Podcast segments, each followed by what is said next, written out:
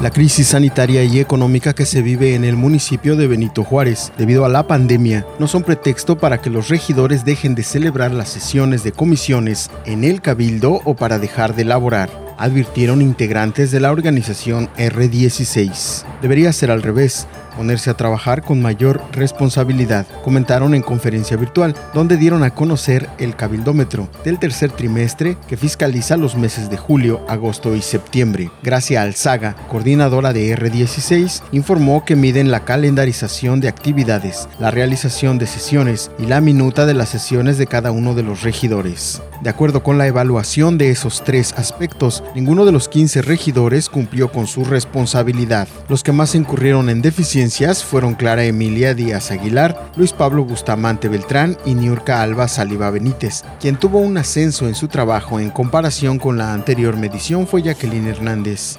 Hay avances, pero la pandemia y la situación de México está provocando situaciones anómalas que no se deben permitir, coincidieron Alejandro Riquelme, integrante de Ciudadanos por la Transparencia, y Gracia Alzaga. Adelantaron que próximamente darán a conocer el proyecto de una escuela para regidores, sin querer entrar en detalles. Es una idea que se está madurando, donde la sociedad civil tendrá un espacio para proponer políticas públicas que solucionen los principales problemas que enfrenta el ayuntamiento de Benito Juárez.